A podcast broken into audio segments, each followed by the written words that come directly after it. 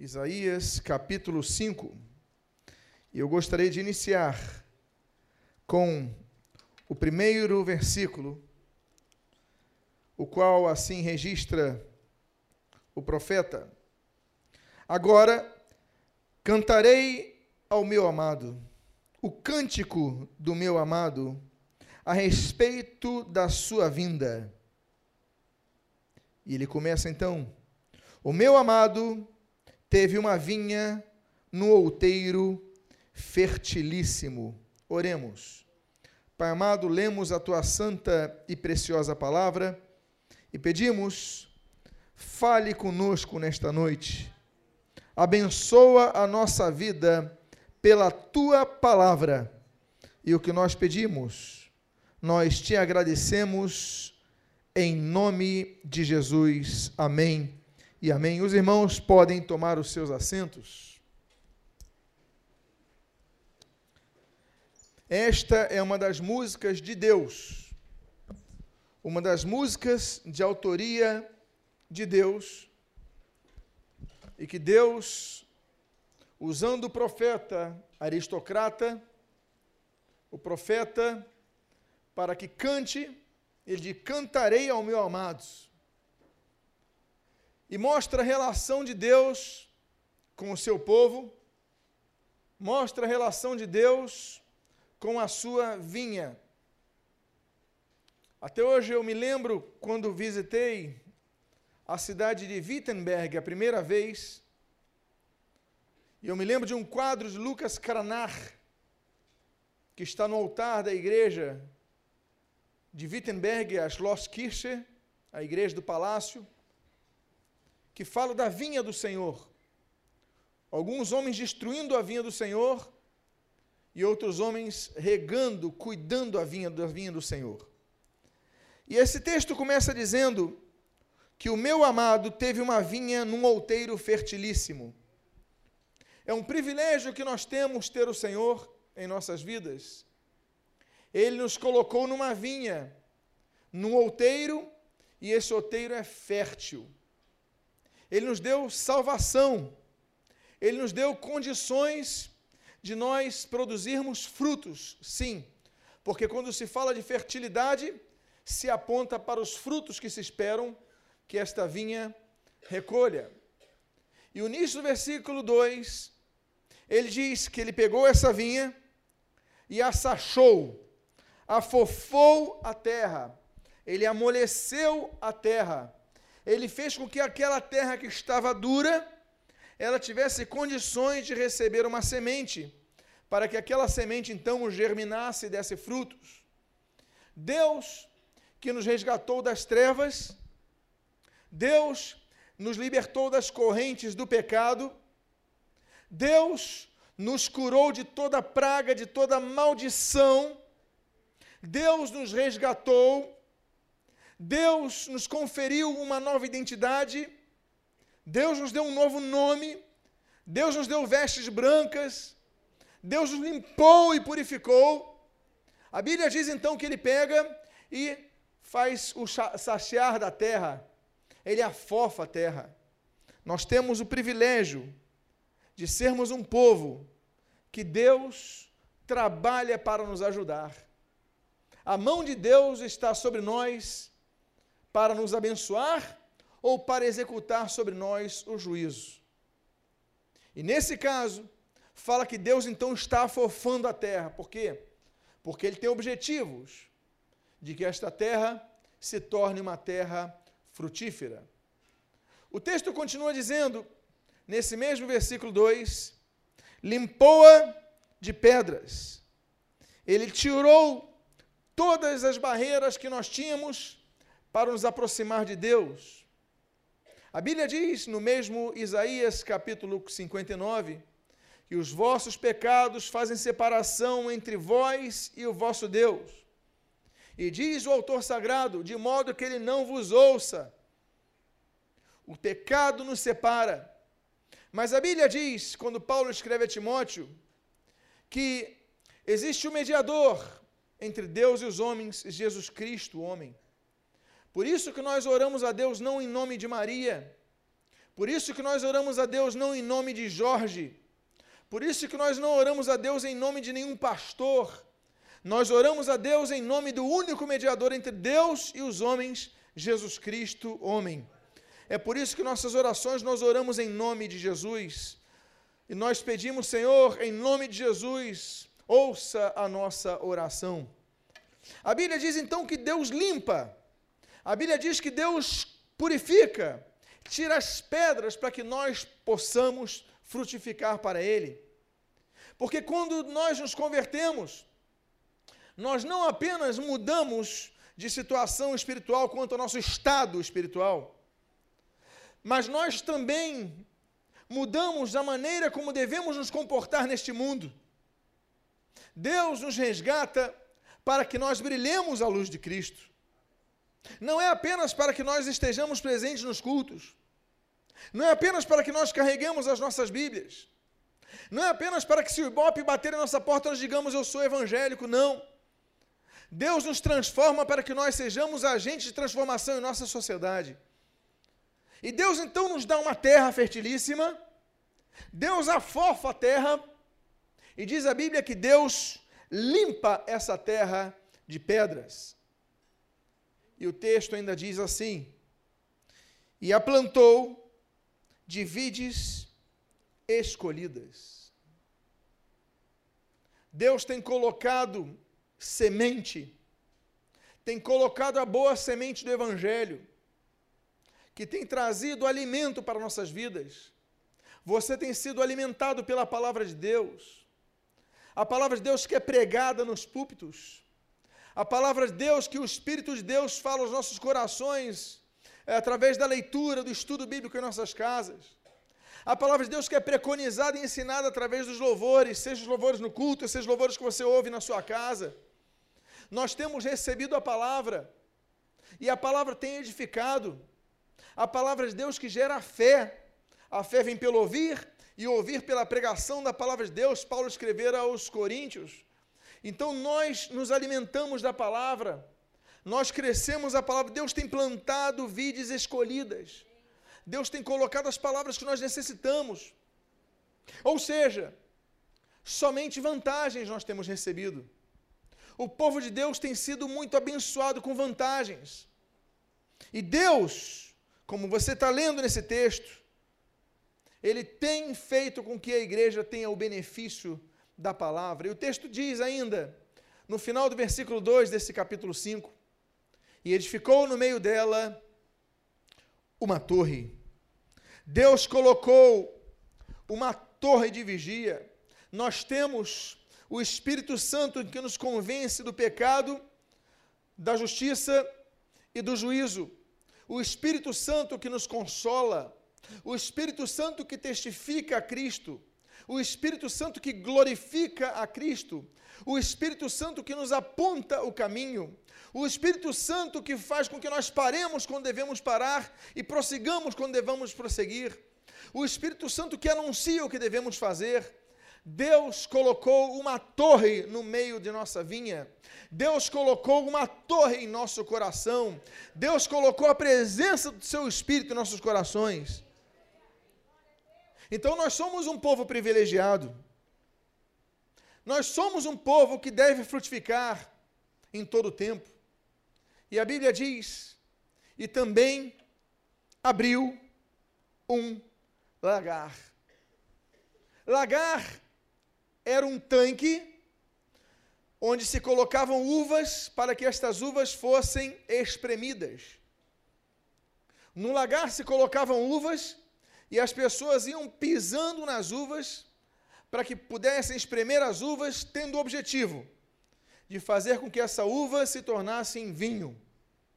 O vinho, na perspectiva bíblica, tem vários significados, e um deles é alegria. Que na tua casa jamais falte vinho.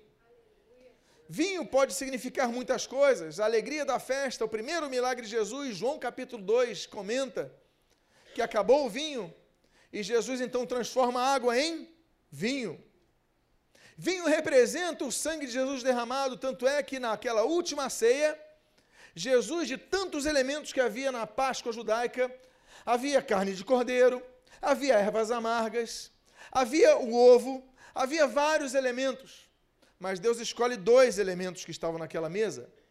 Jesus escolhe o pão e Jesus escolhe o vinho.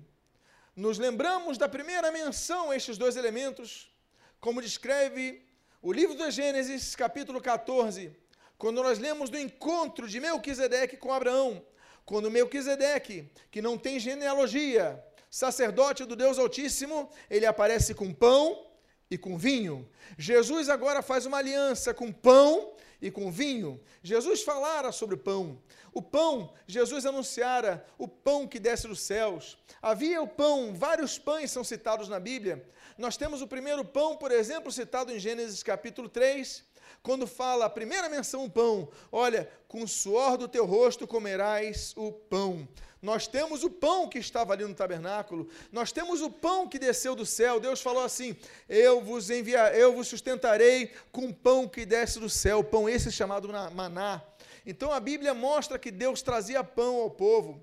O povo se alimentava com pão. Melquisedeque chega em Gênesis capítulo 14, trazendo pão a Abraão.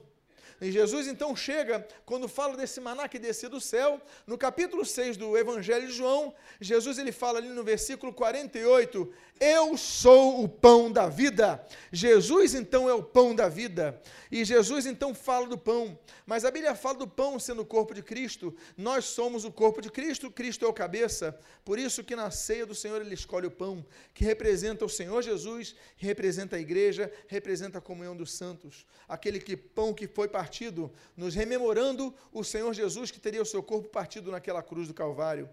Nós temos vários pães.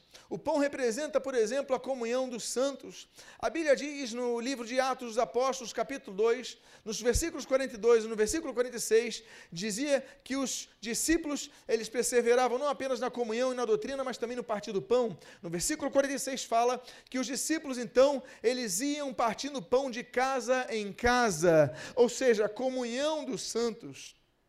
Mas a Bíblia diz no livro de Malaquias, o profeta Malaquias, capítulo 1, versículo 7, sobre o pão imundo que era oferecido a Deus. Nos lembramos de Números capítulo 21, naquela ocasião de Neustã, que fala do pão vil que o povo reclama. Nós somos um povo que tem inúmeras vantagens. Deus tem falado a cada um de nós Deus tem nos instruído e Deus tem colocado um lagar para que nós possamos traduzir essas, essas uvas, essas vinhas em alegria. Que nós possamos traduzir essas uvas em pacto, em aliança, o sangue de Jesus, quando Jesus fala assim: Este é o meu sangue, o sangue da nova aliança, como descreve Paulo ali ao escrever aos 1 Coríntios, capítulo 11, versículo 28 e 26 em diante. É o sangue de Jesus que nos purifica de todo pecado. Esse vinho aponta ao sangue de Jesus, abrir um lagar. Mas qual é o problema? O problema surge quando, no final do versículo 2, esta canção, ela muda a sua harmonia. Eu imagino que essa canção mude o seu ritmo, seja um progressivo. Porque até o meio do versículo 2, nós temos uma canção que fala de inúmeras vantagens que o povo de Deus tem recebido. A palavra, o sangue de Jesus que nos purifica do pecado, a terra que Deus tem afofado para você, a semente que tem recebido aí num, num, campo afofado, o lagar que Deus tem trazido alegria, Deus que tirou pedras do nosso caminho. Mas o versículo 2, em sua última parte, diz assim: ele. Ele esperava que dessas uvas boas, que desse uvas boas, mas deu uvas bravas. A primeira coisa que nós devemos aprender é que nem sempre, pelo fato de a semente ser boa, e ser plantado numa terra boa, a uva será boa. Porque em uma terra que a semente é plantada, podem sair uvas boas e podem sair uvas más. O Evangelho tem alcançado muitas vidas. E muitas vezes aqueles que foram alcançados pelo Evangelho se tornam os inimigos do Evangelho. O nosso pior, nós estamos numa geração que a pior oposição contra a igreja, com mais nocivos efeitos, não é a dos idólatras, como nos anos 60 e 70.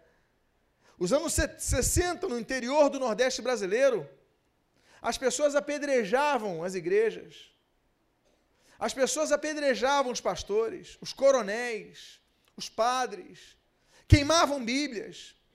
Não, isso não acontece mais. A perseguição agora é pior.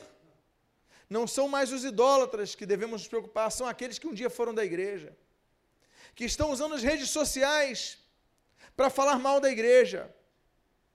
Usados pelo diabo, eles fazem tudo para desanimar a sua ida na igreja, o seu vínculo na igreja e a sua frutificação na igreja. O diabo tem usado pessoas que nasceram na igreja. O diabo tem usado pessoas que cresceram na igreja. O diabo tem usado pessoas que foram batizados na igreja, serviram na igreja, cantaram na igreja, até pregaram na igreja. E nós vemos que apesar de todas as vantagens, há frutos maus. No meio de doze homens privilegiados, havia um Judas, uma fruta má no meio de tantos homens que Paulo levanta, tinha o Alexandre e o Emineu. Paulo entregou ao diabo, a Satanás, ele disse: Esses eu entrego ao diabo. E no meio da igreja, têm sido levantados, têm sido levantados homens e mulheres, mas muitos deles se tornando um estorvo para a obra de Deus. Deus esperava que da igreja sempre surgissem pessoas transformadas. Mas na igreja continuam existindo pessoas que são fofoqueiras. Na igreja continuam surgindo pessoas que são maliciosas. Na igreja continuam sendo levantados líderes que são inescrupulosos. Na igreja continuam sendo levantadas pessoas que são mentirosas, invejosas, fofoqueiras, murmuradoras. Isso na igreja. Deus que deu tantas vantagens a essa terra, cujo outeiro a Bíblia diz que era fertilíssimo, esse outeiro está produzindo uvas bravas, uvas mais. Deus tem expectativas com seu povo. E esta canção continua dizendo: Agora, pois, ó moradores de Jerusalém e homens de Judá, Julgai vós mesmos, peço, entre mim e a minha vinha. Que mais se podia fazer ainda à minha vinha que eu não lhe tenha feito? E como, esperando eu que desse uvas boas, veio a produzir uvas bravas. Nem sempre as expectativas de Deus são cumpridas. E o problema dessas pessoas que brincam de evangelho é que eles pensam que têm a sua vida sob controle. Eles se esquecem que as suas decisões têm reações no mundo espiritual. Hoje pela manhã, quando faláramos, falávamos a respeito da seita herética das testemunhas de Jeová, nós falamos que um dos argumentos dele é, é dizendo que não existe inferno. Então eu falei, bom, então ele sabe mais do que Jesus. Porque Jesus, por quatro ocasiões, fala sobre a existência e a função do inferno. Jesus errou. Os testemunhos de Jeová estão certos, Jesus está errado. Só pode ser isso. O diabo quer falar e entender e fazer com que nós pensemos que ele não existe, não existe inferno. E nós hoje pela manhã colocamos quatro textos. Nós colocamos mais dois textos que falam sobre a realidade do inferno. Mas há pessoas que não acreditam. Infelizmente. Infelizmente. Espero que não entendam a realidade deles estando no mesmo. Deus esperava que tivesse uvas boas e não houve uva boa. Então, sobre essas pessoas, o que, que vai vir na terceira parte dessa canção? vai vir o juízo. Existem juízos que se estabelecem na Bíblia. Existem dez julgamentos que estão prescritos na Bíblia. Temos o julgamento da cruz, em 1 Pedro, capítulo número 4, versículo 6. Temos o alto julgamento, que nós lemos em 1 Coríntios, capítulo 11, versículo 28. Nós temos o julgamento do mundo, que nós lemos em 1 Coríntios, capítulo 6, versículo 2. Nós temos o julgamento dos anjos, que nós lemos em 1 Coríntios, capítulo 6, versículo 3. Nós temos o julgamento das nações, que Jesus menciona no registro de Mateus, capítulo número 25. Nós temos o julgamento da nação de Israel, especificamente Israel, que nós lemos ali em, Êxodo, em Ezequiel, capítulo número 20. Nós temos o julgamento que todos os salvos vão passar, que é chamado Tribunal de Cristo, o qual nós lemos na segunda carta de Paulo aos Coríntios, capítulo 5, versículo 10 nós temos o julgamento que todos os não salvos vão passar, que é o tribunal do trono branco, que é descrito na Bíblia em Apocalipse, capítulo número 20, no versículo 11 ao 14. Nós temos o julgamento de Satanás, que a Bíblia diz e menciona em Apocalipse, capítulo 20, versículo 10. Mas o décimo julgamento é o que eu gostaria que você atentasse, porque o, o apóstolo Pedro escreve em sua primeira carta, no capítulo número 4, versículo número 17, que o juízo começa pela casa de Deus. O juízo começa pela casa de Deus. Está estabelecido que o juízo começa pela casa de Deus. Esse povo recebeu vantagens, mas não produziu frutos bons. Você tem recebido a palavra. Você tem recebido instrução. Você tem recebido cura. Você tem recebido salvação. Você tem recebido perdão. Você tem recebido re renovação. Mas você não tem produzido frutas boas, mas frutas mais. 1 Pedro 4,17: O juízo começa pela casa de Deus. E aí começamos a entender porque muitas coisas graves acontecem com o povo de Deus. Porque, como mencionei anteriormente, a mão de Deus, ela se levanta com dois propósitos. Ela se levanta com o propósito de abençoar, mas ela se levanta com o propósito de executar juízo. E não há ninguém que possa escapar da mão de Deus. Agora, pois, diz o texto que você está lendo no versículo 5, vos farei saber o que pretendo fazer à minha vinha. E o texto continua dizendo: Tirarei a sua sebe para que a vinha sirva de pasto. A sebe era um tapume que era colocado ao redor da vinha, na base da vinha, para evitar que crescesse capim.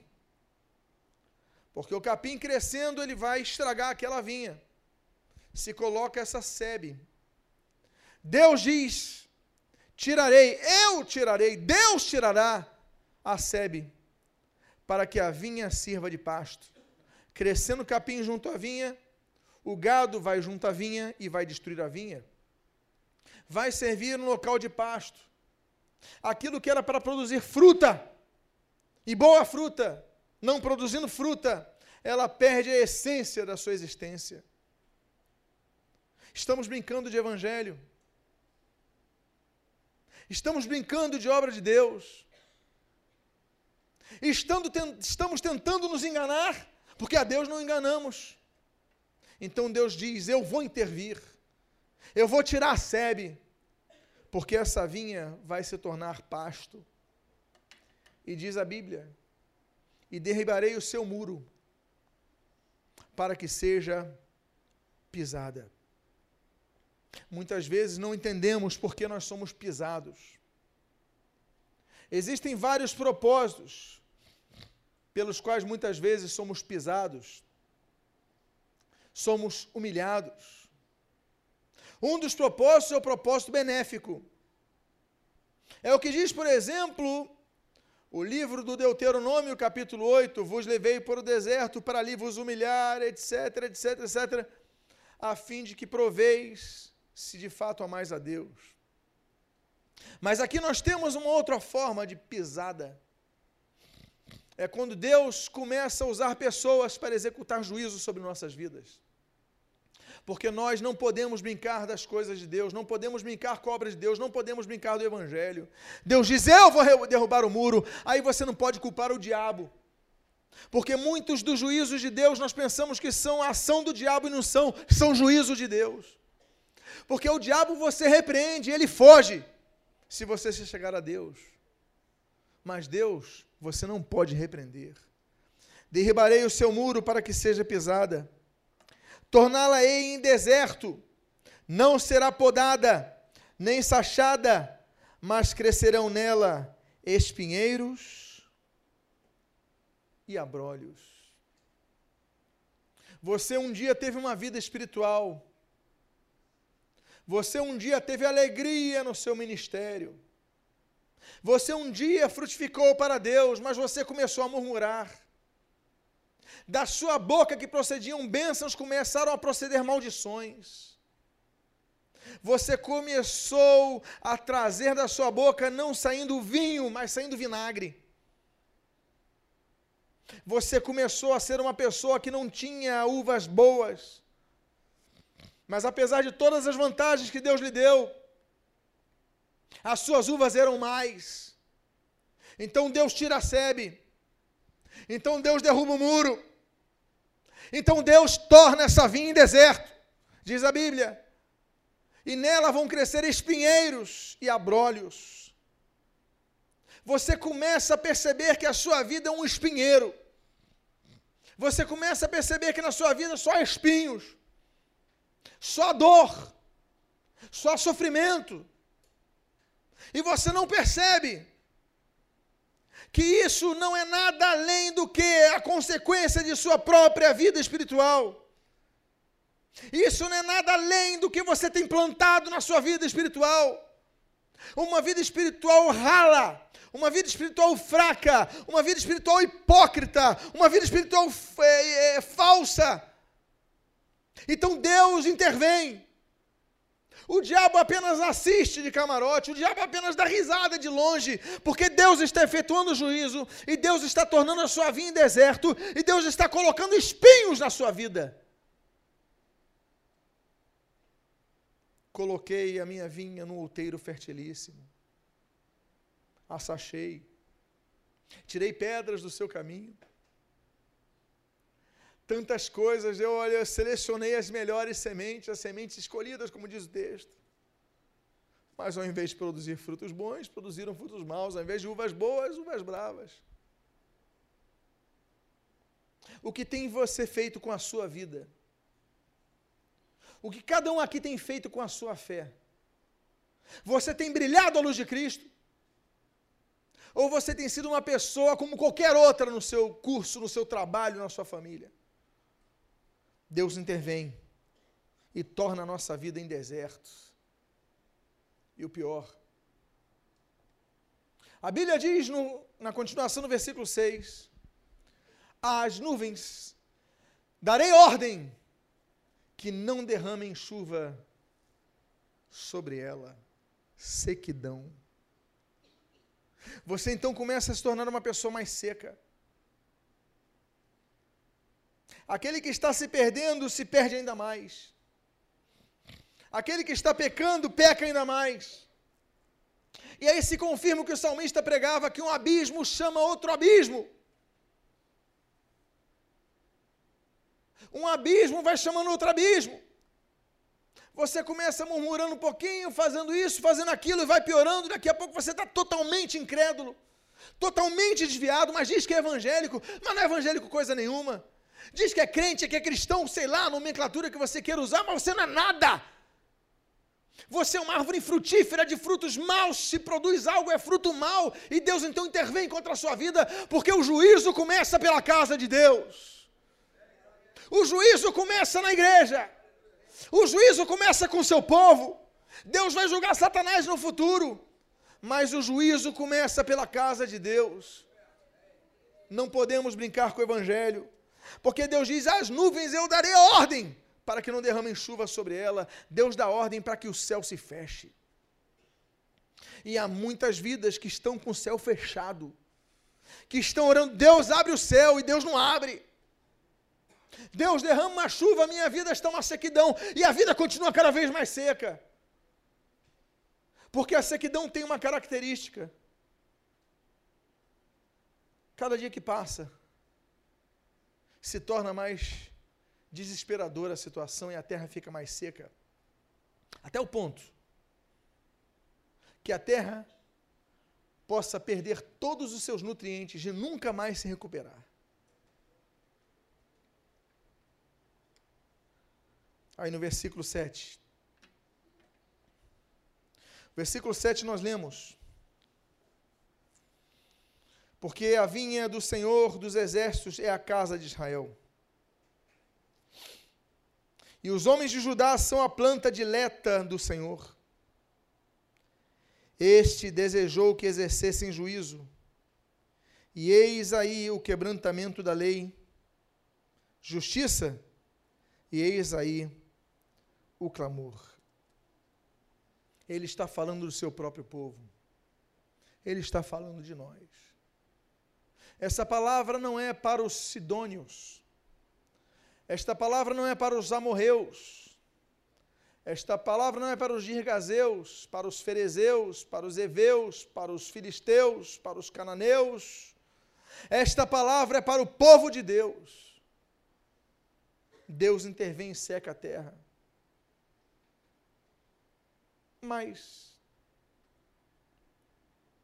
ainda que possamos passar pelo deserto, nós podemos sobreviver ao deserto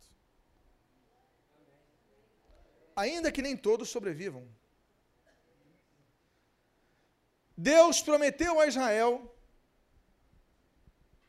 que ao saírem do Egito, eles fossem para uma terra onde haveria leite e mel.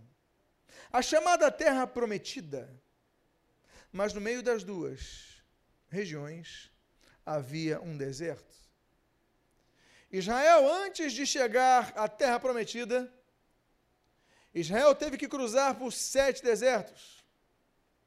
Israel cruzou o deserto de Sim, o deserto de Zim, o deserto de Sur, o deserto de Abarim, o deserto de Arã, o deserto de Parã, perdão, o deserto uh, de Zim e o deserto de, do Sinai. Israel passou por sete desertos. E nesses desertos, dos homens que tinham mais de 21 anos de idade, todos, com duas exceções, foram sepultados. Apenas dois. Um que se chama Salvador, que é o Josué. Outro que se chama Cachorro, que é o Caleb. Esses dois são os únicos que entram na terra da promessa com mais 21 anos. Por quê? porque foram os que foram os homens fiéis ao Senhor. Eu quero dizer uma coisa para vocês. O juízo começa pela casa de Deus. A palavra de hoje ela está sendo trazida porque hoje é o dia de conserto com Deus. Hoje é o dia de você resgatar a sua vida com Deus. No versículo 12, continua essa terrível canção, ao dizer: liras e harpas, tamboris e flautas, e vinho há nos seus banquetes, porém não consideram os feitos do Senhor, nem olham para as obras das suas mãos. Aqui nós começamos a perceber o processo de distanciamento de Deus. Deus vai usar os músicos como exemplo. Ele vai começar a usar os músicos que trazem alegria, trazem festas, tocam liras e harpas, tamboris e flautas, nos seus banquetes a vinho, mas não consideram os feitos do Senhor. Quando o processo de autoglorificação começa a afetar aqueles que servem a Deus, começa a vir o juízo. Músicos, pregadores, evangelistas, diáconos, pessoas do som, professores de escola dominical, aqueles que de alguma forma têm servido a Deus, quando acham que são merecedores de algo, que merecem aplausos. Quando diz aqui não considerar os feitos do Senhor, ou seja, quando começam a aceitar a glória para si próprios e não entendem que essa glória tem que ser retribuída e atribuída, na verdade, a Deus, começa o processo de distanciamento, mas a glória de Deus. Eu digo para os meus alunos na escola de líderes que nesse púlpito duas coisas têm que acontecer. A primeira delas é que a palavra de Deus deve ser pregada com temor e com tremor. E a segunda delas é que nesse púlpito a única pessoa que tem que ser glorificada é Jesus. Porque existem os que pregam a palavra, mas Jesus não é glorificado. E pregam muito bem, mas Jesus não é glorificado. Jesus tem que ser glorificado. No louvor, Jesus tem que ser exaltado. No som, Jesus tem que ser glorificado pelo vosso serviço. Na, na introdutoria, Jesus tem que ser glorificado. Na juventude, Jesus tem que ser glorificado. Em todas as áreas de nossa vida, Jesus tem que ser glorificado. Por quê? Porque não consideraram. E olha, a música, a lira, a tamborins, a vinho, a alegria, mas não a glória de Deus. Então o processo começa aí. O desencadear do juízo de Deus começa aí. E aí no versículo 13, nós lemos: Portanto, o meu povo será levado cativo por falta de entendimento. Os seus nobres terão fome e a sua multidão se secará de sede. Uma das coisas mais terríveis que existe é o cativeiro. No cativeiro você está na mão de outros, não é verdade? Não é isso que é ser cativo? O cara pega e fala, vai para ali, você tem que ir para ali. Olha, é hora de é, fazer, você vai fazer, a hora de comer é essa hora, a hora de ficar calado é essa hora. Você tem que obedecer, você está cativo. Você não tem liberdade. E Deus, então, muitas vezes permite que o seu povo, o seu próprio povo, entre no cativeiro. Mas, o pior, não é isso. O pior é o que nós lemos nos versículos 14 e 15, quando a Bíblia diz: A cova aumentou o seu apetite. Para lá desce a glória de Jerusalém, e o seu tumulto, e os seus ruídos e quem nesse meio folgava. Então a gente se abate e o homem se avilta, e os olhos altivos serão humilhados. A cova aumentou seu apetite. Nós não podemos culpar falta de poesia nesse texto, porque essa frase é altamente poética. A cova aumentou seu apetite. Que riqueza que há nessa frase. Mas que terrível é esta frase. A morte começa a aumentar o apetite daqueles que estão brincando com a casa de Deus. Deus executa o seu juízo. Deus executa e levanta a sua mão. Olha, há pessoas que não valorizam a santa ceia do Senhor. Mas Paulo, ele diz em 1 Coríntios capítulo 11, que nós devemos fazer um autoexame antes de participarmos da ceia ele fala assim, porque é melhor você ter consciência do que se tornar réu do corpo, porque ele fala assim, pois muitos, por causa disso, já dormem, morreram. Ananias e Safira foram mentir para o Espírito Santo, prometeram que andaram valor, retiveram esse valor, deram a palavra, não cumpriram. A Bíblia diz que Deus executou o seu juízo sobre eles. Herodes não deu glória a Deus e a Bíblia diz que esse homem foi comido de vermes. Deus interviu. E nós estamos brincando. Muitas vezes não entendemos que a cova tem aumentado a sua fome. Deus tem o controle da vida. O diabo não tem poder nenhum quanto ao destino de nossa eternidade e quanto ao cessar de nossa vida. Tudo que ele faz quanto à vida é sob a autorização de Deus. Lembremos-nos de Jó. Quando Satanás, eu posso tocar nisso, posso tocar naquilo, Deus fala assim: contanto que não lhe toques na vida. Agora, se Deus diz, você pode em tudo, só não toca na vida dele, é porque muitas vezes Deus pode falar assim, então pode tocar na vida dele. Porque no caso de Jó, Deus não permitiu. Mas se Deus não falasse isso, porque o juízo começa pela casa de Deus. Porque o juízo começa pela casa de Deus. Mas, e eu caminho para o meu penúltimo texto nesta noite. Eu quero dizer para vocês que há uma mudança necessária que ocorra. A Bíblia diz: Mas o Senhor dos exércitos é exaltado em juízo, e Deus, o Santo, é santificado em justiça. A Bíblia diz, em Hebreus capítulo número 12, versículo número 14: Segui a paz com todos e a santificação, sem a qual ninguém verá o Senhor. Ninguém verá a Deus. A santificação é fundamental. O começo da mudança, dessa brincadeira de evangelho, é nos santificarmos. Não basta você cantar, não basta você pregar, não basta você servir nos ministérios. Deus espera um povo santo. Porque sem santidade ninguém verá o Senhor. E eu encerro com o versículo número 17.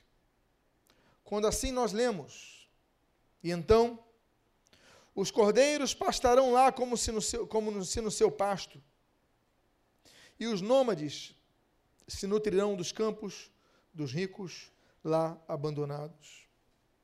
O teu lugar não vai ficar sem utilidade.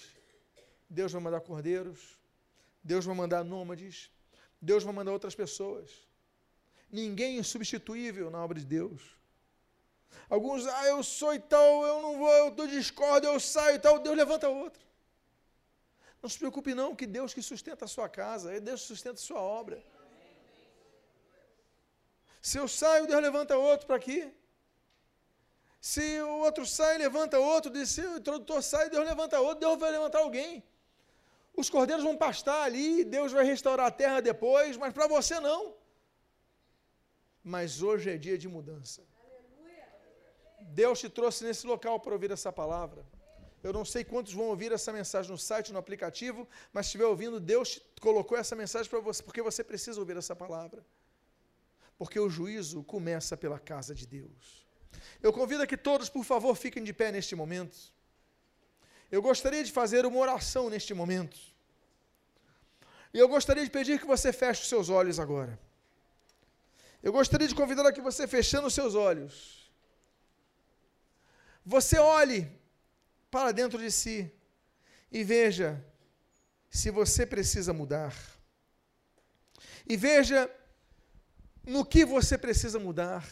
E você possa dizer: Deus, perdoa os meus pecados. Eu não quero brincar de evangelho. Eu não quero brincar na tua casa. Eu quero ser um servo bom e fiel considerado por ti. Eu quero produzir frutas boas e não frutas mais. Porque tu preparastes a terra, afofastes a terra, me deste um outeiro eh, fertilíssimo. Senhor, semeastes as sementes escolhidas, mas mesmo assim eu tenho falhado. Deus, eu te peço perdão você possa começar a orar a Deus agora, pedindo perdão pelos seus pecados. Você comece a orar agora, pedindo perdão, se você não tem vivido uma, vivido uma vida santa, uma vida reta, e que em nome de Jesus você possa fazer essa oração. Se há alguém aqui nessa noite que quer, que foi tocado por Deus para se acertar com Deus, coloque a mão no seu coração agora porque Deus te chamou para este compromisso. Pai amado, há várias pessoas aqui com as suas mãos em seus corações.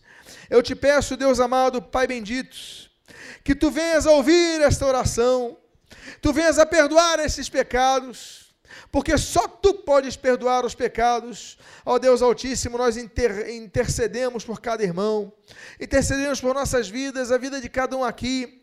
Perdoa os nossos pecados, perdoa as nossas falhas, e que em nome do Senhor Jesus, tu venhas a trabalhar nestas vidas. Abençoa o teu povo, cura o teu povo, renova o teu povo, e o que nós pedimos, nós te agradecemos em nome de Jesus, que hoje seja uma noite de concerto.